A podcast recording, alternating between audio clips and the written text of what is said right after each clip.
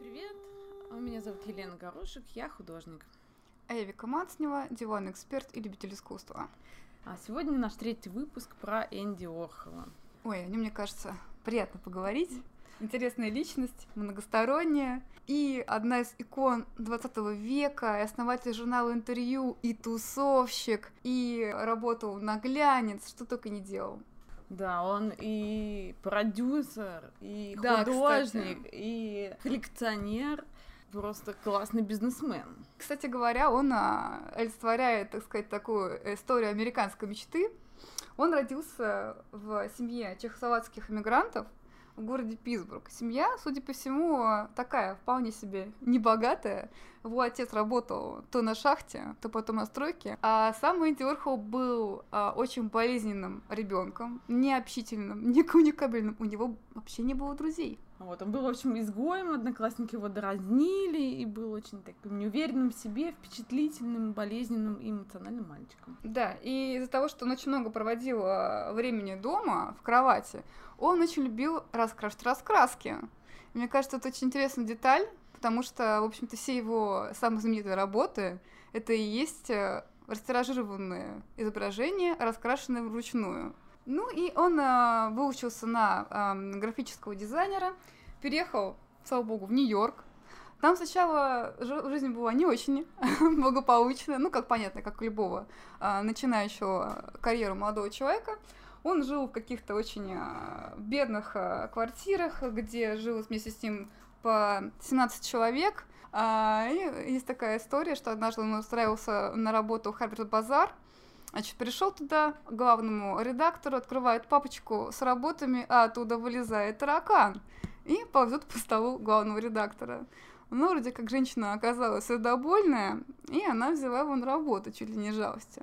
А есть сейчас еще одна история. Он в какой-то момент стал уже а, сам пытаться заниматься современным искусством. И однажды он пошел к известному критику того времени и показывает ему две картины.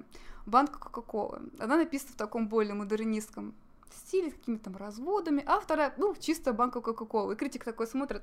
Так, ну вот первая, выкидываю нафиг. А вторая, вот это, вот это, говорит, прикольно. И Энди Орхол после этого вроде как от модернизма отказался и начал а, клепать свои знаменитые работы. Еще с ним произошла удивительная история. Однажды на улице он встретил девушку с нарушением пигментации кожи. Это его так впечатлило, что он пошел за этой девушкой и долго за ней следовал. А потом буквально на следующий день проснулся и обнаружил, что он заразился этой болезнью. Он спрашивает своего друга, врача, говорит, разве можно заразиться таким?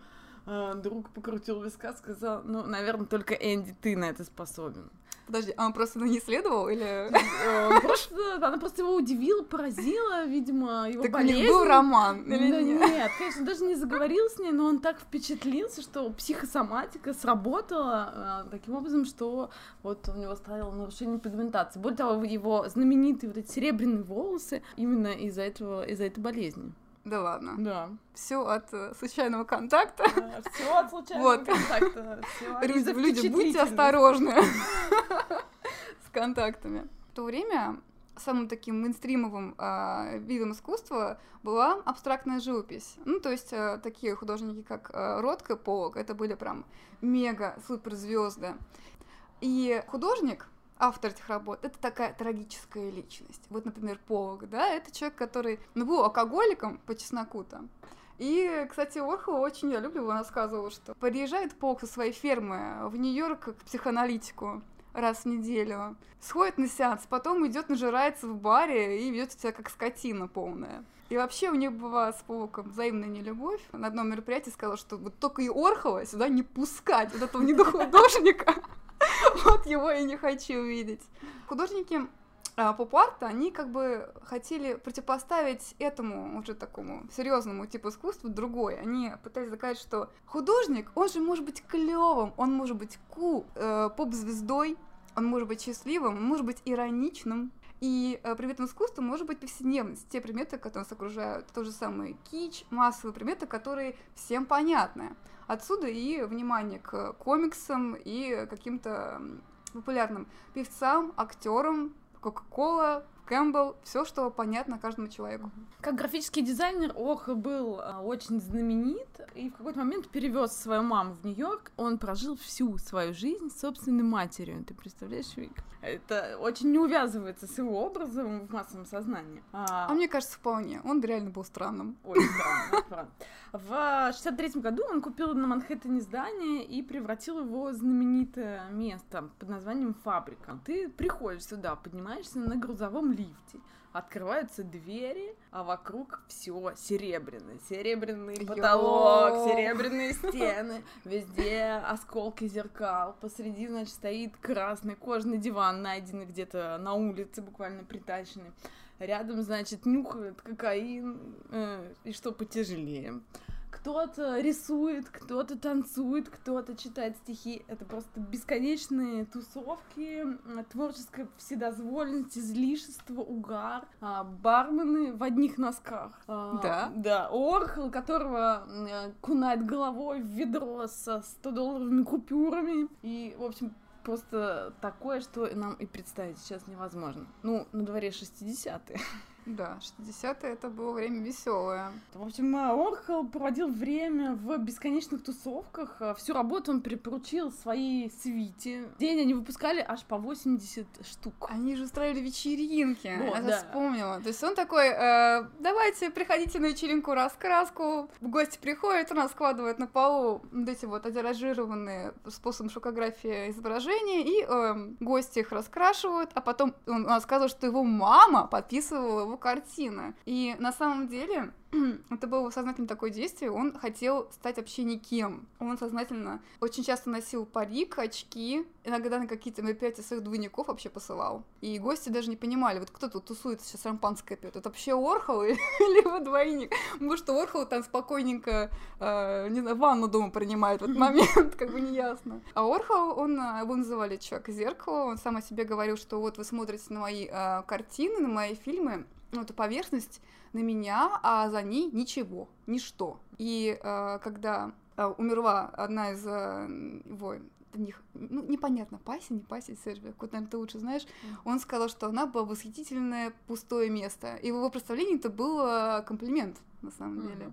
Но, надо сказать, он обладал довольно специфической внешностью, он был таким бледным, все его лицо было покрыто прыщами, а, у него была, были проблемы ужасные с кожей, он носил себе просто толстенный слой грима, который не помогал, потому что все равно он выглядел как бледная поганка.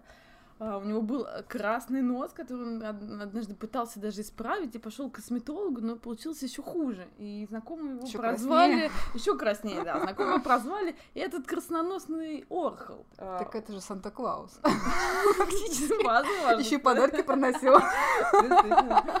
А, поэтому, э, думаю, в молодости он ужасно комплексовал из-за этого, и, может быть, это объясняет немного то, а, как он поступал с людьми потому что поступал он со своими приближенными очень жестко. Он их называл суперзвездами. Он называл суперзвездами, да, но за его внимание боролись все, кто его окружали. Его постоянно окружала огромная свита, а, среди которых было очень много фриков, трансвеститов со странными именами типа Ультравиолет, Кэнди Дарлинг и так далее. Ну, это же классно. Ну, классно, Здорово. да. Вот, и сегодня э, Бог улыбался тебе, и ты был его фаворитом, и ты был счастлив. А завтра он мог даже не поздороваться с тобой, и ты впадал просто в пучину небытия. Чуть ли не до драки там доходил, чуть ли не до мордобоя, а он спокойно стоял и наблюдал за этим. А вот это внимание, оно было чисто платоническое, имею в виду борьба за внимание. Ну, вот, кстати говоря, я вот э, пыталась узнать про сексуальную ориентацию. Я, я поинтересовалась, конечно, этим. Очень интересная история. В э, своем днев, своих дневниках он ничего не писал о своих любовниках. Очевидно, Только что про маму. Да, очевидно, очевидно, что он был гомосексуалистом. Это очевидно из его работ, и картин, и киноработ. А некоторые считают, что он был асексуалом. Нет, у него было несколько любовников, и это доказано. Ну, буквально несколько, потому что к сексу он относился очень странно, он говорил, что самое прекрасное — это возжелать кого-то, чтобы тебя тоже возжелали, но чтобы у вас никогда ничего не было. Вот это самая великая любовь и страсть. Наверное, отсюда мнению. и слухи, что он был сексуалом. А, Возможно. Еще у него были музы, допустим, такие, как Эдди Седжвик. А, Она называла себя миссис Уорхол. Они везде выходили вместе, одевали парные костюмы. Собственно, сделала себе такую же прическу, как у него. Но Эдди Седжвик э, влюбилась в другого, а именно в Боба Дилана. Но Боб Дилан, конечно, был красавчик. Я думаю, это поразило Уорхол в самое сердце, и он изгнал ее из этой тусовки, а Эдди очень любил наркотики. Она была такой богатенькой девочкой, которая постоянно сидела на какой-то жесткой наркоте. Вот. И когда Боб Дилан тоже ее бросил, и она была просто на грани нервного срыва, она пришла к Эдди и попросила дай мне, пожалуйста, денег. А он даже не стал с ней разговаривать. Ну, в результате она некоторое время пролежала в клинике по реабилитации, излечилась, вышла замуж за соседа по клинике, и буквально на следующий день ее нашли мертвой от передоза. Эх, жалко девушку. Да, девушка очень красивая была. Я прям помню фотографии, много видел фотографий. Она, конечно, очень красивая была. Ну, это икона стиля, Стильная, конечно. да, да. икона стиля. Еще Энди везде ходил с диктофоном и всех записывал на этот диктофон. Он даже не всегда сообщал людям о том, что он их записывает. И он называл диктофон своей собственной женой. И вот когда один из его актеров, которых, э, которые у него сни- снимались, принял э, дозу ЛСД и выбросился из окна, Энди сказал, черт возьми, как же он нас не предупредил, мы могли бы снять это. Небольшое извращение.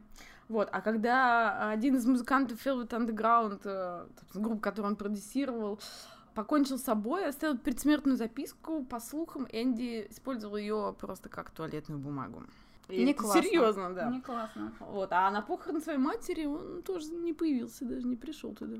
Она ему картину подписывала. Ну, между А он не прочим, пришел. Да, вот мать была единственным человеком, которого он действительно любил всю свою жизнь и о котором заботился, но вот почему-то почему-то так. Вот странная история, он вообще не ходил на похороны.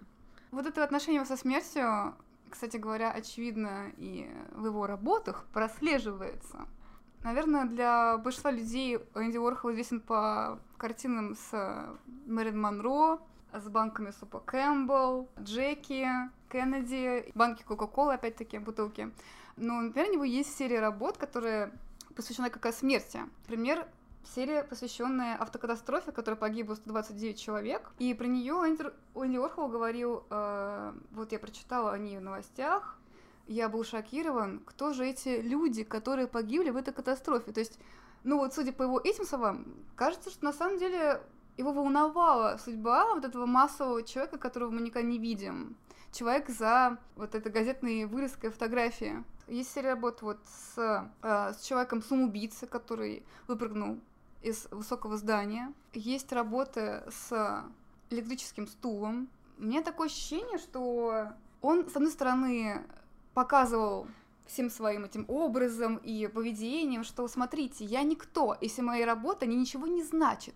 Это просто я вот беру вот этот вот имидж, это изображение из медиа, его использую, и все. Мы, я его обезличиваю. А с другой стороны, он еще писал, что всякие шокирующие изображения, которые публикуются в медиа, мы их постоянно видим, мы постоянно наблюдаем, но чем больше мы касаемся с такими э, имиджами, тем меньше мы что-то на самом деле чувствуем. Такая происходит анестезия небольшая. Он берет это изображение из газеты, использует его, э, делает эти мультипли, да, копии, разукрашивает в, в- в каких-то разных, может быть, э, видах. Он как бы э, камуфлирует изображение, то есть, получается, скрывает от нас трагедию или от себя, непонятно. Может быть, он боялся смерти, на самом деле. А с другой стороны, он как бы через это тиражирование тоже борется со смертью. Это как психолог. э, Психологи говорят, что когда у вас какая-то драма, чем больше вы не говорите, тем меньше вы на самом деле испытываете боли. На самом деле, Энди Уорхол уже говорил, что я хочу быть машиной, и это тоже говорит о том, что он на самом деле боялся смерти. Возможно, поэтому он не ходил на такие похороны, использовал эти записки предсмертные как туалетная бумага, потому что он просто отрицал, что эта смерть есть. Мне очень нравится вот выражение по поводу «я хочу быть машиной», потому что его тоже можно по-разному интерпретировать. С одной стороны, он говорит, что «я хочу ничего не чувствовать», а с другой стороны, он мог иметь в виду, что вот я потребляю всю вот эту вот массовую культуру, образы, и как машина их тоже произвожу обратно. Всем известная Мэрилин Монро, это же была икона, поп-звезда. Он ее взял, и, получается, вернул массовую культуру этот образ, и уже ее образ Венди Орхола стал новым таким штампом э, массовой культуры. Также Энди болел светской болезнью, как это называют. Э, он не мог находиться дома один. Что бы ни происходило, каждый день он должен был куда-то идти. Он говорит, что если он остается дома, он начинает разговаривать со своими котами и сводит их с ума. И, и после того, как он неделю просидел дома, его котов случился нервный срыв. Вот так. Нормально. Одна э, из его приближенных по имени Валерий Саланс, которая была ярой феминисткой и единственным членом общества по уничтожению мужчин. Ого. Вот, она написала сценарий, принесла его Энди, и Энди сказал, да, да, давай снимем. А потом, когда она начала требовать деньги за этот сценарий, он сказал, да нет, ты чё, какие деньги, какой сценарий? Не, ничего не буду снимать. Она разозлилась, взяла пистолет, пришла на фабрику и выстрелила в Энди три раза. После того она решила убить всех окружающих, но пистолет, к сожалению, заклинила. Вэллори выкинула его, села в лифт, спустилась, купил себе мороженку, начала ее есть. Вот. С недоеденной мороженкой она подошла к ближайшему полицейскому и говорит ему, «Привет, меня ищет полиция, я только что убила Энди Орхола». Ну, явно психически ненормальный человек. Но самое забавное, что после того, как она отсидела много лет в тюрьме, она вышла, стала проституткой. Но она была не просто проституткой, на панели она выходила исключительно в серебряном платье. Пока она ела мороженое, Энди наверху лежал в луже крови. Дико хохотал и говорил, а кто-нибудь снимает меня? Снимите это обязательно. В результате с Энди приключилась клиническая смерть, его еле вытащили, и всю жизнь после этого он ходил в корсете и панически боялся врачей, больниц и смерти. А, помимо Вэллори, не... ему постоянно прислали письма с угрозами. В него однажды швырнули тортом в лицо. В другой раз с него содрали парик, которым он прикрывал свою лысину. А в конце концов колумбийская мафия просто напала на его фабрику и унесла оттуда миллион долларов. Потому что всем было известно, что Энди держал их в картонных коробках. Они просто пришли и забрали миллион. Но при этом у него была куча фанатов. Например, у него однажды открывалась большая персональная выставка в Нью-Йорке. Э, пришлось картину-то со стен галереи снять, потому что народ э, набился до такой степени в этот зал, что просто уже картины начинали падать сами по себе. И народ просто ждал, когда наконец-то придет Энди Уорхол и его суперзвезды. Энди Уорхол пришел, но это просто было как рок-концерт. Люди кричали, орали, плакали. Э, Энди Уорхол потом писал, ну да, как бы моя картина неинтересна, но это правильно, потому что 60-е это время про людей. Люди на первом месте, они интереснее всего. И для него, кстати говоря, люди, его суперзвезды, хотя он с ними, конечно, обращался, как ты рассказываешь, не очень хорошо, они для него были интереснее всего. У меня, кстати, интересная был experience э, Энди Уорхолом, то есть, как сказать, со встречи с его искусством. Э, я помню, однажды давно-давно была в Москве выставка Энди Уорхола, и я ее пропустила. Это, наверное, шокирующие новости для людей, которые меня хорошо знают. Ну да, я, как, проп... я как ты могла, Вика, как ты могла? Вот именно. Ну, это было очень давно. И потом через какое-то время открывается еще одна выставка Энди Уорхола в Москве, которая называется «Живой портрет». И я такая иду с воодушевлением, вот, наконец-то я посмотрю на все вот эти вот известные картины Энди Уорхола, красочные. Прихожу, а там сплошной видеоарт. И я была, честно говоря, шокирована, я не ожидала абсолютно, что Энди Уорхол занимался кино. На этой выставке были его по-моему, вот все главные фильмы, например, первый фильм Empire, который представляет собой съемку Empire State Building, который длится 8 часов, этот фильм длится, снят с неподвижной камерой, просто вы смотрите на башню, и ничего не происходит. Ну, там облака двигаются, освещение чуть меняется, и все. Дело в том, что никто не мог досмотреть этот фильм до конца, и, ни один человек, кроме одной девушки, которая решила написать диссертацию на тему этого фильма, и она единственный в мире человек, который досмотрела, и на седьмом часу она увидела мелькнувшую тень Уорхола. Бабах. Где? Перед камерой? Ну, видимо, да. Никто просто не в силах был досмотреть до этого момента. А мне кажется, и не было никакой цели, чтобы зритель досмотрел этот фильм. Мне кажется, такой как картина, картина-кинокартина. Я даже, когда была на выставке, представила, что вот как было бы классно, я бы в своей квартире сделала бы белые стены, и на каждую стену сделала бы проекции фильма Энди Орхова. И это же такое ленивое кино. То есть ты можешь пойти, там себе чаек заварить, ванну принять, возвращаешься, там кино, кино идет. Но Empire это не та работа, которая меня больше всего впечатлила на этой выставке. Мне больше всего понравились так называемые пробы, как раз те самые живые портреты. А Энди Орхол, когда он начинал э, заниматься своей режиссерской деятельностью, делал такие как кинопробы своих суперзвезд. Это маленькие ролики, которые снимались э, неподвижной камерой. Персонажи этих э, роликов должны были просто ничего не делать, смотреть на камеру и все. Я просмотрела, наверное, 10 этих роликов или больше, я уже не помню. И меня они очень поразили, потому что эти люди были очень живые, очень естественные, как они смотрели, поправили свои волосы, некоторые курили, некоторые разговаривали. Это изображение людей, которые были тогда молодые, активные, они были этими героями этой бушующей фабрики, и их больше нет. Мне кажется, частично Энди Уорхол, когда делал эти видео, немножечко чувствовал вот эту сентиментальность и бренность какого-то нашего бытия и времени. А, там были еще несколько роликов. Один мне тоже очень понравился, назывался «Сон». Тоже неподвижная камера, видео длится 5,5 часов, и мы видим человека, который спит. Все. Это все. И это тоже невероятно сентиментально, потому что человек, когда спит, он очень уязвимый. И на самом деле в настоящей жизни мы никогда не можем наблюдать э, полный, целиком сон человека. Ну, это как бы невероятно. Ну, то есть я не могу это представить. А тут мы видим человека, который там немножко посапывает, поворачивается. Это, это так трогательно на самом деле.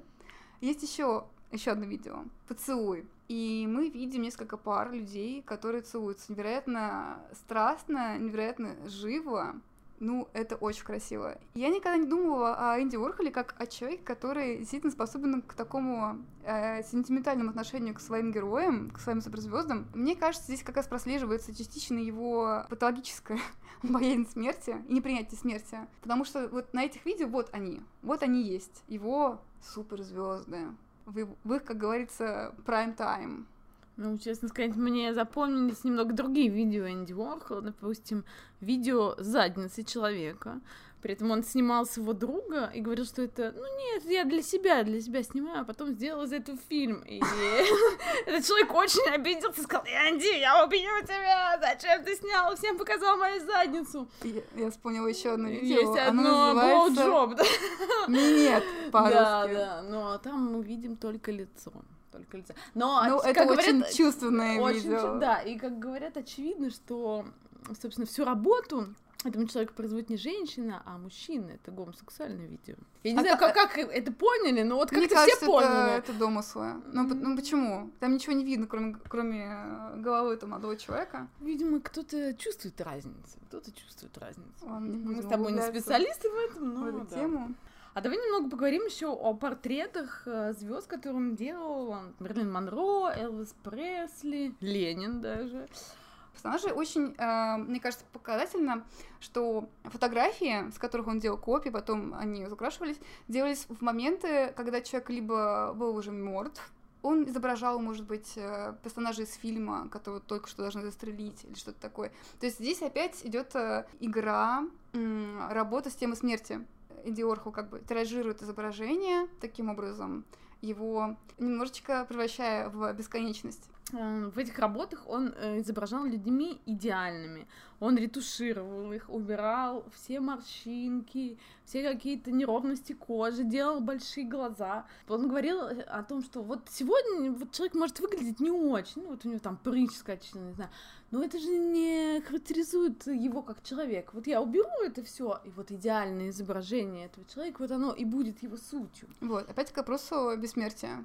Он делает эти портреты либо с а, готовых фотографий, либо с фотографий, которые делал сам, делал он их полароидом, притом какой-то определенной моделью. И когда фирма Polaroid перестала выпускать эту модель, Энди очень расстроился. Только для него специально несколько лет они выпускали эту модель исключительно для Орхола, чтобы он продолжал снимать ей. Я сейчас вспомнила об одной работе, которая мне тоже нравится. Она называется «30 самых разыскиваемых преступников». И тут Энди Орхол очень хорошо протроллил, мне кажется, все художественное сообщество. Это была работа для всемирной выставки. И его попросили, как уже такого очень известного художника, сделать работу для американского павильона. Он э, вывесил на фасаде этого павильона 30 изображений людей, фотографии, которые разыскиваются э, Интерполом.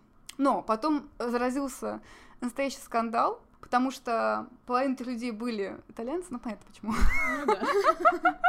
Ну, Энди Уорхол специально итальянцев не выбирал, он так получилось. Но его обвинили, понятно, в, ра- в, раси- в национализме, в расизме. А половина людей уже были оправданы и не были больше в розыске. То есть выяснилось, что они были по ложным обвинениям. Ему сказали, Энди, короче, убирай это все нафиг.